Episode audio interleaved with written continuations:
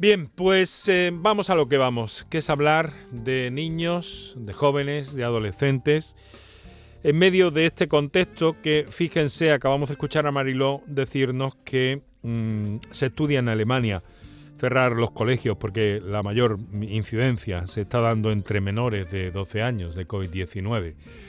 Un varapalo más a este mm, grupo de población mm, especialmente castigado por diversas circunstancias, eh, por la edad, por, por, el propio proceso evolutivo en la vida de las personas y que, eh, que bueno, pues de alguna forma mm, sufre especialmente todo esto y que vemos que no termina de, pasar. No sé esto cómo se vivirá en la mente de niños y jóvenes. Vamos a chequear todo eso, vamos a abrir nuestro encuentro, nuestra conversación, que queremos hacer lo más agradable posible, pero naturalmente también abierta a nuestros oyentes como hacemos cada tarde cuando nos ocupamos de determinadas patologías o de determinados avances en el ámbito de la ciencia médica. Hoy nuestro objetivo son niños, jóvenes, adolescentes,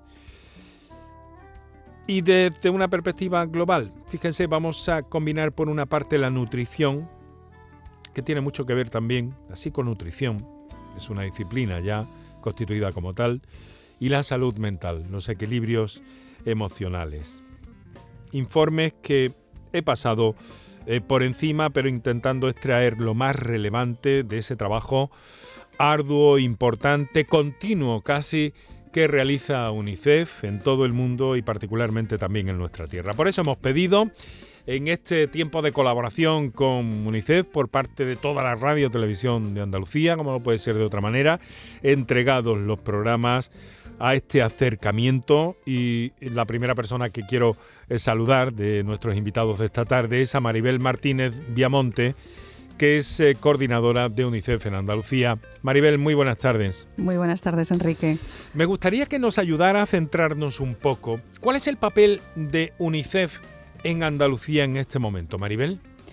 Bueno, si me permites, lo primero, daros las gracias. Daros las gracias por dedicar este espacio, eh, pues prácticamente en exclusiva a la situación de niños y niñas y adolescentes en el mundo en general y, como decías, también en Andalucía. Bueno, nuestro trabajo aquí en esta comunidad, como en otras comunidades del resto de, de España, es, bueno, sensibilizar a la población sobre la situación de la infancia, de la infancia andaluza, de la infancia española y de la infancia en general en todo el mundo. Eh, también promover sobre todo la participación infantil.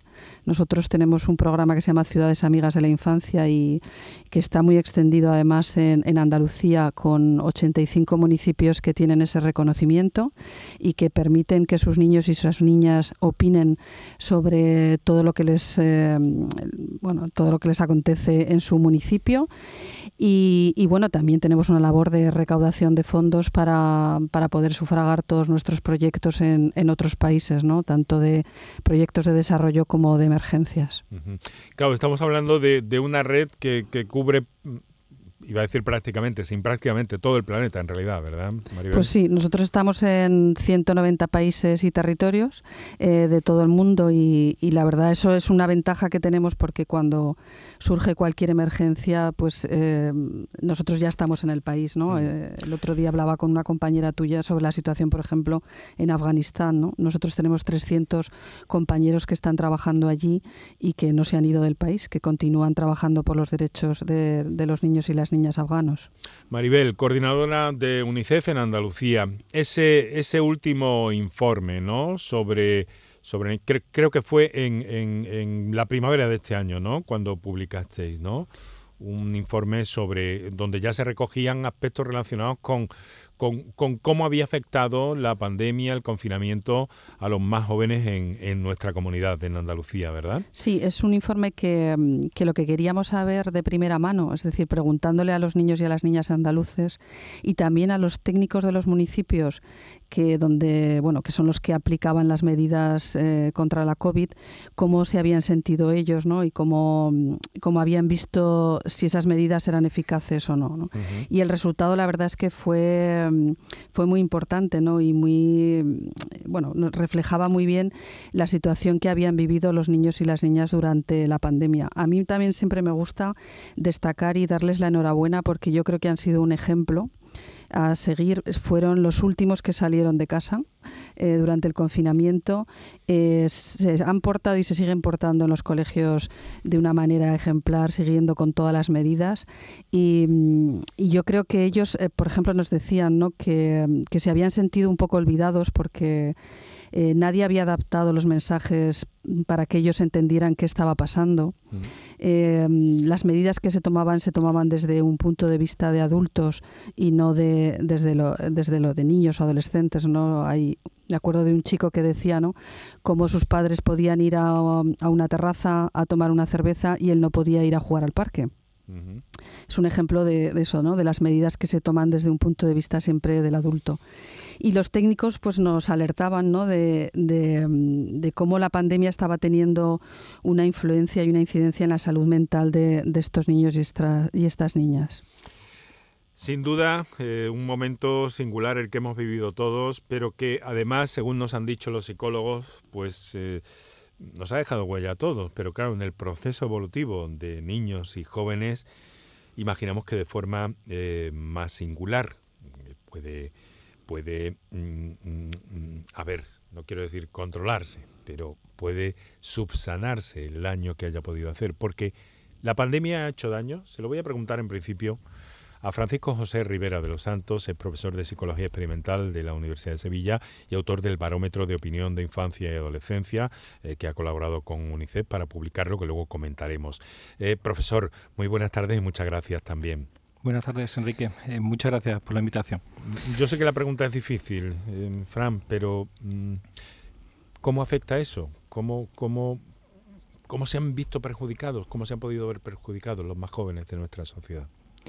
Em, Quizás eh, antes de responder a eso, podemos retrotraernos a un dato que es, eh, resultó de la última aplicación del barómetro y resultaba muy importante y es para realzar también el papel de las familias en ese efecto amortiguador.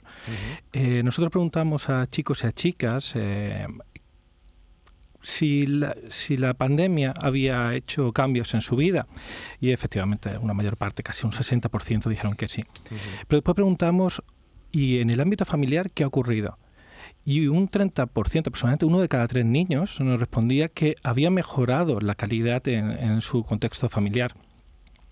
Durante ese momento de pandemia, durante ese momento específicamente de confinamiento, las familias, los padres, las madres, las personas que rodeaban a estos menores, tuvieron que hacer un esfuerzo por adaptar esa realidad para que fuera digerible por ellos, para que comprendieran eh, esa situación y darles ese aporte de seguridad. Sin duda, mi primera palabra es de agradecimiento a el esfuerzo de todas esas familias por intentar reducir el impacto en la salud mental de los chicos y chicas y de los adolescentes. Sin duda, eh, son un gran pilar básico de la sociedad y que debemos reconocerlo. Claro, y es el momento también, ¿no? En el proceso evolutivo de las personas cuando se produce una situación de este tipo que se supone que en otras edades estamos o debíamos estar más, a ver, no entrenados, pero quizá con más recursos, con más herramientas para dar respuesta de algún modo, ¿no? Sí, efectivamente. La estrategia de afrontamiento, así como la comprensión del mundo, se va adquiriendo con el paso del tiempo. Sin embargo, también es cierto que los niños y niñas tienen una capacidad de resiliencia muy alta. Son capaces de ir adaptándose a esa nueva situación en el momento en que le damos esa seguridad, ese, conocimiento necesario, ese apoyo para ir amoldando esa situación y poder eh, volver a una situación de relativamente relativa normalidad. Sin embargo, no hay que olvidar que en, que en esta, en esta situación de pandemia hay familias especialmente vulnerables que crean un efecto de doble desigualdad. Forma que este impacto no puede ser igual, no podemos contemplarlo de forma homogénea en la sociedad. Hay familias que se encuentran en riesgo de exclusión social, donde existe abandono escolar, donde puede existir también víctimas de violencia todos esos, obviamente el impacto ha sido muchísimo mayor. Eh, y donde quizás ese proceso de recuperación es más lento y donde quizás los recursos o la atención debe centralizarse ahora para ser capaces de recomponer y ayudar a esos chicos y chicas. Y un pilar básico en ese sentido son las escuelas, que es quizá el otro gran elemento de socialización y, de crecimiento por parte de los niños y niñas que le ayuda también a, a desarrollar o a cuidar esa, esa salud mental. Se ha hablado también de un aspecto relacionado con la alimentación, con la nutrición durante el confinamiento, la pandemia. Em, eso unido al problema mm, que, bueno que todas las autoridades y todos los responsables eh, necesariamente hablan de, de, abordar el problema de la obesidad infantil, que en España y en Andalucía es especialmente grave y que con el confinamiento pues ha sufrido también eh, de una forma u otra ciertos eh, desajustes, ¿no? Por eso hemos querido invitar, y es un placer eh, saludarla también, segunda generación de profesionales de la psicología en nuestro programa, Belén Galiani. Muy buenas tardes. Hola, buenas tardes, Enrique. ¿Qué tal? Encantada de estar aquí con, vosotros. Es psicóloga, eh, nutricionista, nutricionista. nutricionista y especialista en psiconutrición, ¿verdad? Exacto. Es muy importante tenerlo en cuenta. Y eh, bueno, todo esto está muy relacionado, el, afecto de, el, efecto de lo que comemos con nuestro estado emocional, con nuestro eh, con nuestra manera de estar en el mundo de alguna forma y de cómo nos afecta y de cómo percibimos la realidad. En el caso de jóvenes, aún más eh, inquietante de algún modo. Mm, Belén. Efectivamente, Enrique, cuando terminó la, la pandemia, eh, se notó un, incremento bastante, bastante eh, alto de la demanda en esta relación con la alimentación que eh, dejó de, ser tan sana, ¿no? que se cataloga como los trastornos de la conducta alimentaria. hubo una, un aumento y bueno, viene un poco de, de, la fase de la adolescencia, de marcarse esas, esos objetivos que empiezan por mm, me quiero cuidar, quiero durante la pandemia empezar a a prestar un poco más de atención a la alimentación para mm, bueno, estas exigencias que hoy en día eh, nos ponemos y, nos comparamos con, redes sociales, etcétera, todo lo que manejamos a día de hoy, que al final pues acaban desencadenando en, una situación que no nos lleva eh, para nada a un bienestar ni a una salud mental, ¿no? Y por supuesto tiene que ver en esto la alimentación y en eso trabajamos trabajamos aquí fundamentalmente en el centro. ¿Ha percibido, ha percibido durante este tiempo, eh, Belén, algunas complicaciones derivadas de pandemia, confinamiento, etcétera, etcétera? ¿Qué ha notado en su gabinete? Por supuesto, eh, la demanda incluso en esta etapa de la adolescencia aumentado y, bueno, viene un poco de esa preocupación, ¿no? De, bueno, yo pregunto en consulta siempre y la respuesta suele ser un poco de sí, yo quería, eh, quería empezar a, eh, a cuidarme, vi por redes sociales estas dietas que continuamente nos persiguen, ¿no? Dietas restrictivas, dietas que tienen objetivos eh, concretos y que nunca tenemos suficiente. Y al final este, este objetivo se convierte pues en, en restricciones, en obsesiones y en, y en llevarnos por un camino que, que no nos trae la flexibilidad, la naturalidad y el convivir con la alimentación como algo, pues, mm, del día a día, que nos haga disfrutar.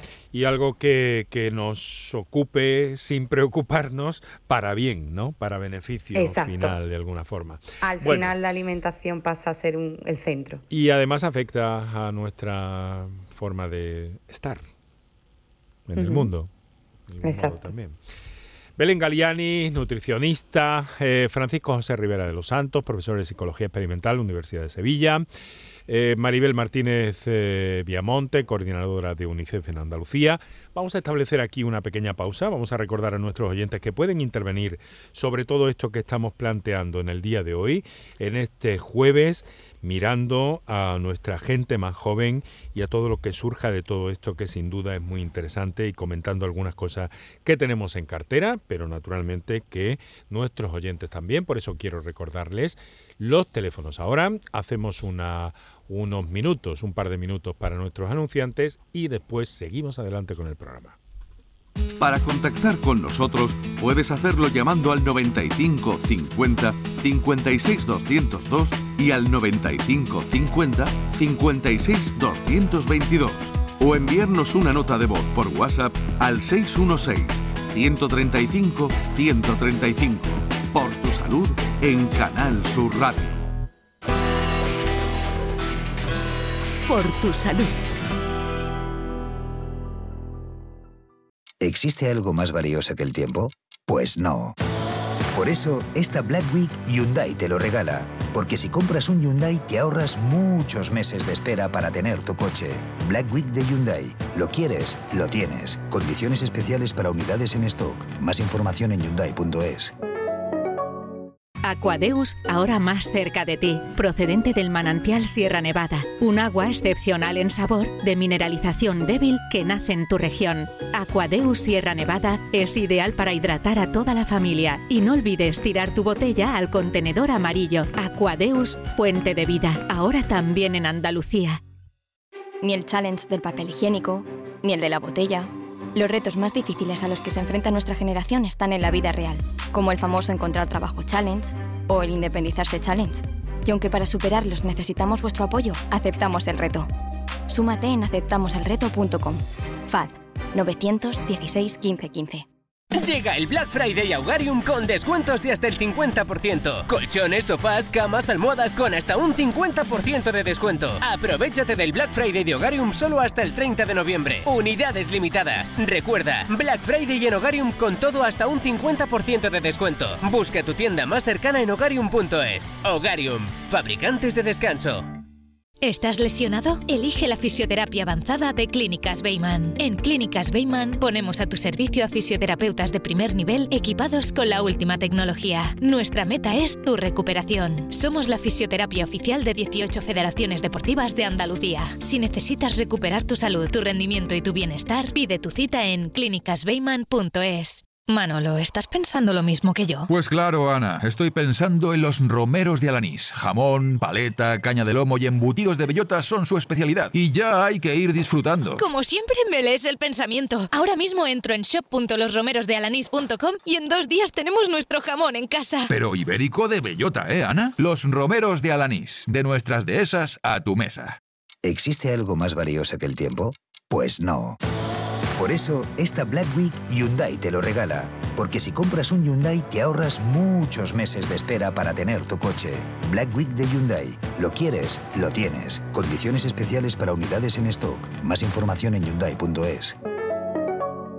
Disfruta todo el mes de noviembre del Black Friday de Social Energy y consigue tu tarjeta regalo de hasta 300 euros con tu solución fotovoltaica. Además ahorra hasta un 70% en tu factura de luz y aprovecha las subvenciones de Andalucía. Pide cita al 955 44 11 11 o en socialenergy.es. Solo primeras marcas y hasta 25 años de garantía. La revolución solar es Social Energy. El resumen de la jornada con la última hora del deporte, la economía y el análisis lo tienes en el Mirador de Andalucía. De lunes a viernes desde las 7 de la tarde con Natalia Barnés. Quédate en Canal Sur Radio, la radio de Andalucía. Enrique Jesús Moreno, por tu salud, en Canal Sur Radio.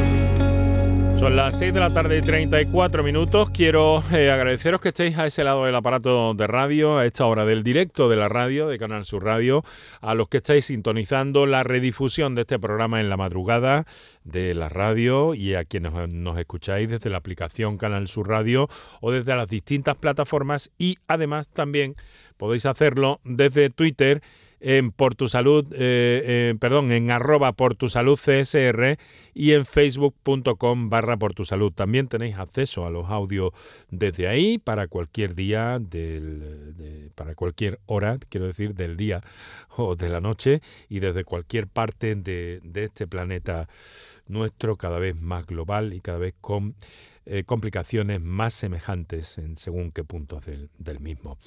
Bueno, eh, nos están acompañando, voy a recordarlo, eh, Maribel Martínez Viamonte, coordinadora de UNICEF en Andalucía, Francisco José Rivera, profesor de Psicología Experimental de la Universidad de Sevilla y autor del Barómetro de Opinión Infancia y Adolescencia, y Belén Galiani, nutricionista, que sobre estos aspectos relacionados con el equilibrio emocional, la salud mental y la alimentación tanto y tanto se está estudiando y se está viendo en estos tiempos nuestros, en estos tiempos que corren.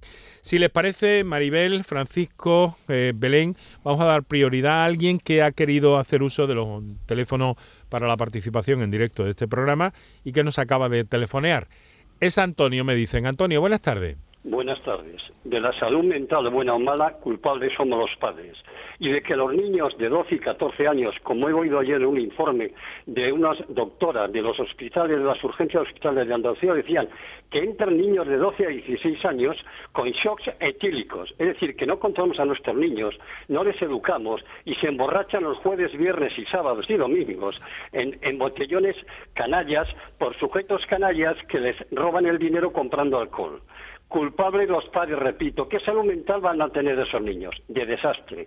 Y les ruego que vayan también a la calle Esperanto de Málaga, que hay un CEAR, un CEAR, Centro Español de Ayuda al Refugiado, que me parece muy bien que ayuda a todos los niños, por supuesto, hay que ayudarles, pero están fumando porros la tira de niños, y son niños, sean extranjeros, árabes, españoles o chinos, son niños, y no les controlamos, no les educamos, no les formamos. No solo es comer, que tienen que comer, sino beber. ¿Y cómo están los niños, mil niños tirados por Ceuta?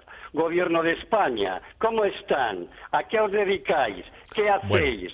Hombre, por favor, es de vergüenza. Ya digo, una doctora de una, eh, bueno, digo, una doctora de Málaga, del Hospital Clínico, las urgencias son de terror, que entran niños de, 14, de 12 y 16 años y 14. ¿En qué mundo vivimos? Estamos viendo, estamos viendo, estamos viendo, Antonio. Antonio, muchas gracias por su comunicación. Vamos a seguir dejando paso a nuestros oyentes que quieran eh, participar, intervenir. Desde luego tenemos una realidad que este señor en esta radio pública abierta y libre, pues ha, mm, querido abrir eh, por ahí, pero vamos buscando sobre todo soluciones, las que se plantean con todo este trabajo, con todo este, em, con todos estos informes y con todo este em, continua atención desde diversos ámbitos para intentar evitar todo eso todos los problemas que tienen nuestros niños y adolescentes. A ver, eh, Maribel, le quería preguntar, ¿ustedes han visto la necesidad eh, de, de reclamar un plan específico de salud mental para la infancia y la adolescencia en Andalucía? ¿Por qué? Bueno, pues porque creemos que es fundamental. La salud mental es una asignatura pendiente ¿no? de, toda la sociedad, que es todos somos corresponsables de, la salud mental de, los niños, las niñas y los adolescentes. Y además, bueno, pues es una igual que tratamos la salud física. Eh, hace poco escuchaba a un chico de 17 años que decía que él había ido al psicólogo, ¿no? Y lo decía abiertamente y que creía que igual que nos hacíamos chequeos físicos. Eh, pues una vez al año, una vez cada dos años, habría que hacérselos también de, nuestra salud mental. Y me pareció una reflexión muy, muy interesante, ¿no? Porque es em, pues eh, simplemente mm, eh, quizás eh, poner en, en, valor ¿no? y normalizar lo que es el atender la salud mental de, de, todos, ¿no? de los adultos y de los niños y los, y los adolescentes. Por eso lo que exigimos tanto a nivel nacional como a nivel de Andalucía es que haya esa política ¿no? de, salud mental, esa estrategia, y es por, como comentabas tú al principio, vamos a trabajar en ese grupo de, trabajo, ¿no? para que, poniendo un foco especial también en los colectivos que, vienen de entornos más vulnerables, ¿no? Y sobre todo en el papel protagonista de, la atención primaria, ¿no? Que es donde acude, acudimos todos en primer lugar cuando tenemos cualquier cuestión, sea física o sea mental. Bueno, de hecho, eh, existe una estrategia de salud eh, para la infancia y la adolescencia en Andalucía, un plan 21-25. ¿En qué momento están las cosas en ese sentido, por la información que, eh, que tengan ustedes en UNICEF, Maribel? Bueno, en este momento se está trabajando O sea, se está formulando esa estrategia y, como decíamos antes, hay diferentes grupos de trabajo ¿no? y, y, en el que nosotros estamos, pues lo que vamos a intentar ¿no? es que es poner eh, encima de la mesa todas las cuestiones de salud mental, el que haya especialistas eh, de psiquiatría y de psicología infantil que bueno ya el Comité de Derechos del Niño ya hace unos años eh, le recomendó a, España que, debía ser algo normalizado en nuestro país y que carecíamos de ello, pues nosotros vamos a intentar que eso exista. Eh, Frank, ha mencionado, ha mencionado Maribel algo que me parece interesante. Bueno, a partir de este momento, por favor, cualquiera de ustedes, Maribel, Francisco, eh, eh, Belén, que quiera intervenir, apuntar, abrir algún, algún hilo de conversación, que lo haga con toda tranquilidad. Pero me llama la atención, ¿no? me parece muy importante, ¿no? Ese, esa anécdota que ha contado Maribel. Frank ha, dicho, ha dicho concretamente un chaval de 17 años que mm, ha normalizado, que ve normal, acudir a un psicólogo para mm, revisarse, lo mismo que, nos podemos referir a esto. Aquí hay un, ¿le parece que se está produciendo un cambio en la percepción de, de todo esto? Porque yo creo que sería importante resaltarlo. Sí. Eh, me ha encantado la intervención de Maribel, la verdad. Eh, siendo psicólogo, experto en salud mental, el, que hayan estos espacios, pues momentos, huecos para hablar de la salud mental, pero sin ese elemento de tabú, sin ese elemento de estigma que ha, que ha caracterizado el hablar de salud mental durante décadas, pues sin duda es muy, muy, muy positivo. Eh, esto ayuda a que hay, por ejemplo, hablamos muchas veces del impacto de las redes sociales, del impacto negativo que puede tener pero también tiene un impacto positivo. En las redes sociales también determinados eh, personajes públicos, eh, tengo en mi cabeza a Ibai Llanos, porque un buen momento en una entrevista, en un momento de máxima audiencia, pues dice, sí, tuve que ir al psicólogo y no pasó nada. Entonces ayuda a normalizar esa búsqueda de atención psicológica. Yo tenía un dato que era muy impactante, que además lo, lo tuve que buscar hoy específicamente, digo, para no confundirme, porque porque habla de, la necesidad del abordaje de la salud mental. En España, de 15 a 19 años, el año pasado, en 2020, murieron 379 niños y niñas, de 15 a 19 años. Eh, por accidente de tráfico son 50, pero por suicidios o lesiones autoinfligidas, 48. 48. De COVID, solamente 8. Cuando vemos esa cifra, vemos la necesidad de, normalizar, hablar sobre salud mental, de recurrir a expertos en psiquiatría o en psicología infantil y, buscar esa ayuda. Es cierto que también hay que evitar eh, una excesiva patologización de, por ejemplo, la soledad, la tristeza, es decir, eh, el aburrimiento, son sentimientos normales, habituales que tenemos todo el mundo. No es un elemento patológico siempre que no incida en tu bienestar. Eh, también el hacer dieta, un chico, una chica, no, no es en ese caso una persona que tenga trastorno de conducta alimentaria. Son muchos los indicadores o la señal de alarma, pero por sí sola el hecho de cuidar, de hacer dieta o de preocuparse por su imagen corporal ya no estaríamos hablando de un trastorno de conducta alimentaria. Pero sin duda este elemento de poder hablar de forma abierta y que los chicos y chicas pues, pues tengan confianza en el ámbito familiar para expresar sus necesidades de buscar ayuda profesional pues sin duda es un cambio, un cambio social que ya creemos que no tiene vuelta atrás. Ahora lo que tiene que tener es el aporte económico en el sistema público para poder eh, atender a esa demanda de ayuda, que es importante también. Los trastornos de conducta alimentaria, sin duda un, factor, un elemento que en ese momento en nuestra sociedad es absolutamente preocupante. Eh, ¿cómo se contempla, cómo se contempla este problema? Pues estoy muy, muy de acuerdo con lo que estaba comentando Francisco, una parte que ha comentado de que hacer dieta o querer eh, relacionarse, bueno, querer eh, mm, cuidarse o tener prestar atención a la alimentación no significa que esa persona tenga un trastorno de la conducta alimentaria ni que vaya eh, ni que vaya encaminado hacia ese punto, ¿no? Sino que deberíamos de tener en cuenta de dónde parte esta preocupación. Si realmente es algo eh, sano o si me va a llevar a, un camino de restricción, de obsesión y de preocupación excesiva, ¿no? Pero por supuesto que dentro de una eh, vida de buenos hábitos entra el en tener en cuenta una buena alimentación, el que en determinada edad, y pasa mucho en estas, mm, en estas edades, ¿no? De, en la adolescencia, el preocuparme por esos cambios que sufre nuestro cuerpo y bueno, la aceptación de, este proceso y de cómo lo gestiono en la alimentación es fundamental. Para eso mm, considero que es, fundamental una educación nutricional desde que somos pequeños y más hoy en día con la, con la industria que contamos, ¿no? con, con la mm, cantidad de, alimentos que queremos lo tenemos. Todo lo que queremos hoy en día lo tenemos. Mm, y toda la información, por cierto, también, ¿no? Tanto, exacto, la, que no es buena y la que puede ser tóxica como la, como la buena. Pero entonces... Eh, eh, claro, eh, ¿quién se ocupa de todo eso? Os lanzo una pregunta a los tres, si os parece bien. ¿Quién se ocupa de todo eso? ¿El colegio, la familia, la familia, el colegio, ambos? A ver, ¿en quién ponemos esa pelota? ¿En qué tejado ponemos esa pelota? Pues yo, si me permites, Enrique, creo que es eh, todos somos eh, responsables desde nuestros ámbitos, ¿no? La familia, evidentemente, la crianza de los hijos es eh, fundamental, ¿no? Para sentar esas bases sólidas de salud mental y física, ¿no? De los niños.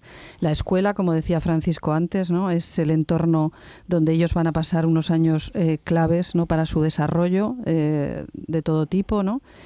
Y, luego las instituciones, evidentemente públicas, son las que tienen que, hacer esas políticas contundentes y, esas estrategias. Y también la industria. Ahora que estamos hablando de industria, la industria alimenticia, la publicidad, eso también es súper importante para que los mensajes que llegan a, a los niños, a las niñas y adolescentes sean los más convenientes. ¿La industria se puede comprometer con esto, Maribel?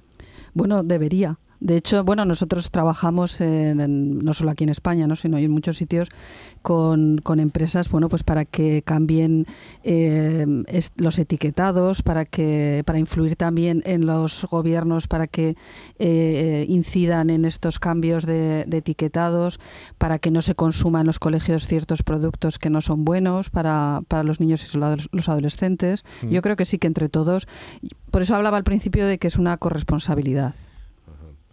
Sí. Bueno, Además, sí.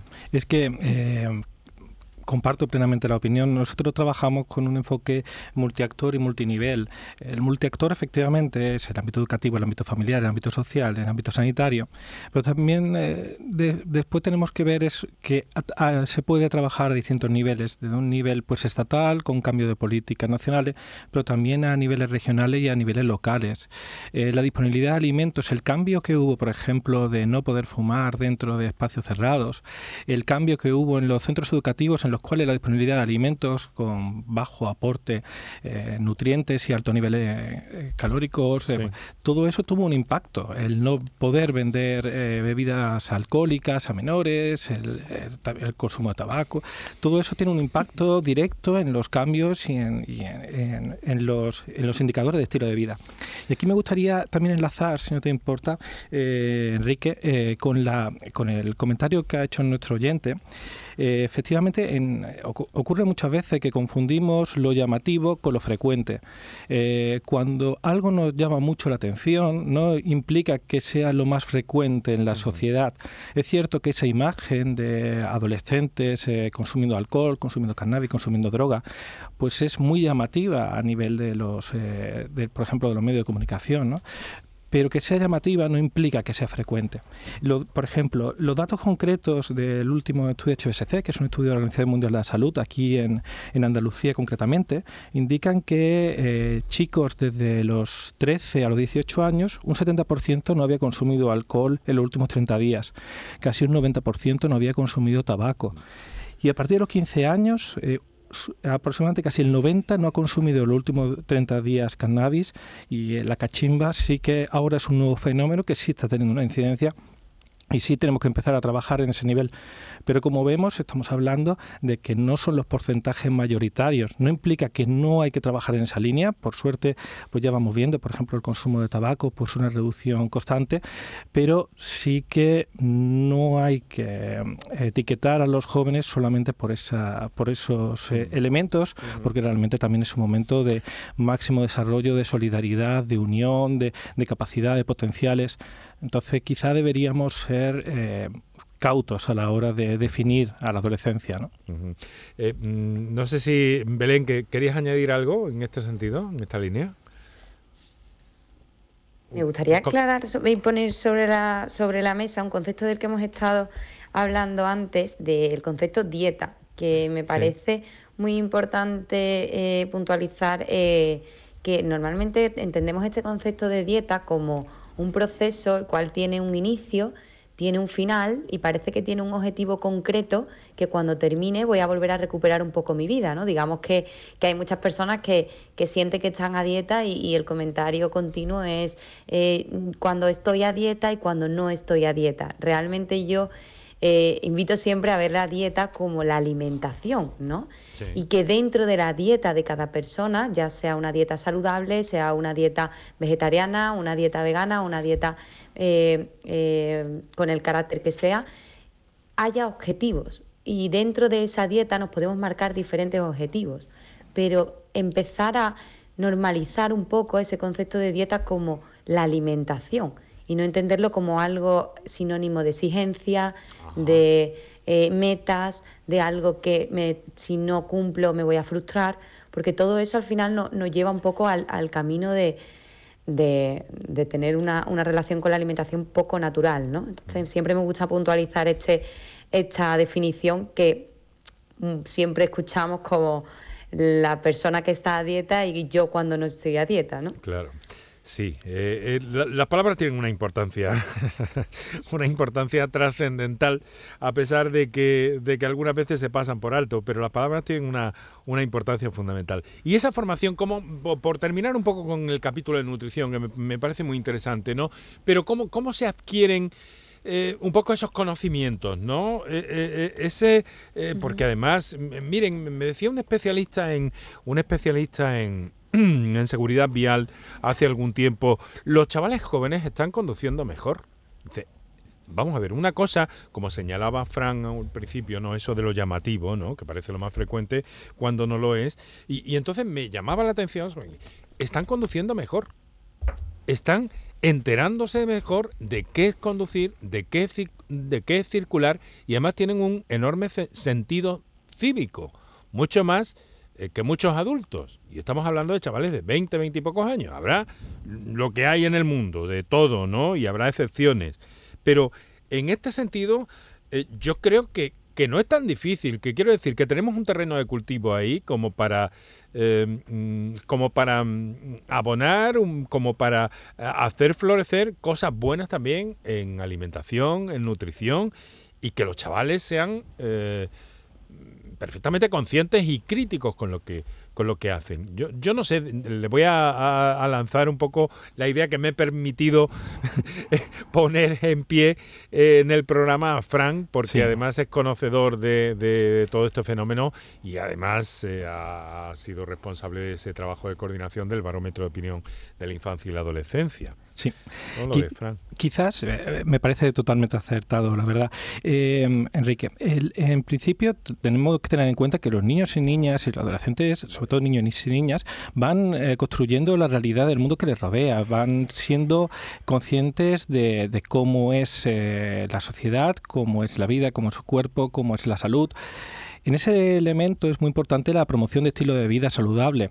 Eh, cuando hablamos del concepto de dieta, como comentaba Belén, eh, es un momento determinado, pero bueno, es importante también una serie de pautas o consejos que podemos dar a los jóvenes y a la familia para llevar a cabo estilo de vida saludable relacionado con la alimentación, por ejemplo, particularmente, que les ayuda.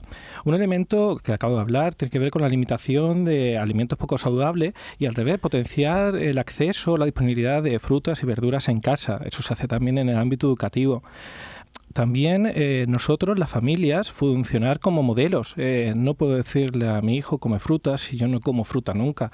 Ese funcionamiento como modelo, ese aprendizaje que realizan con nosotros. Eh, podemos, quizá personas de un poquito de, de, mi generación, recordemos una campaña concreta relacionada con la lectura de tú lees, ellos leen, pues más o menos casi lo mismo podríamos aplicar aquí. Si tú te emborrachas en el bar, pues decirle a tu hijo que no se emborrache fuera del bar, pues es más complejo. Si tú mm. conduces bien, pues que seguramente tu hijo también lo hará. Es verdad que le afecta a otro, otros modelos, también modelos educativos, pero ese, ese elemento es importante. También la información, hablar con ellos, hablar sobre la alimentación que supone.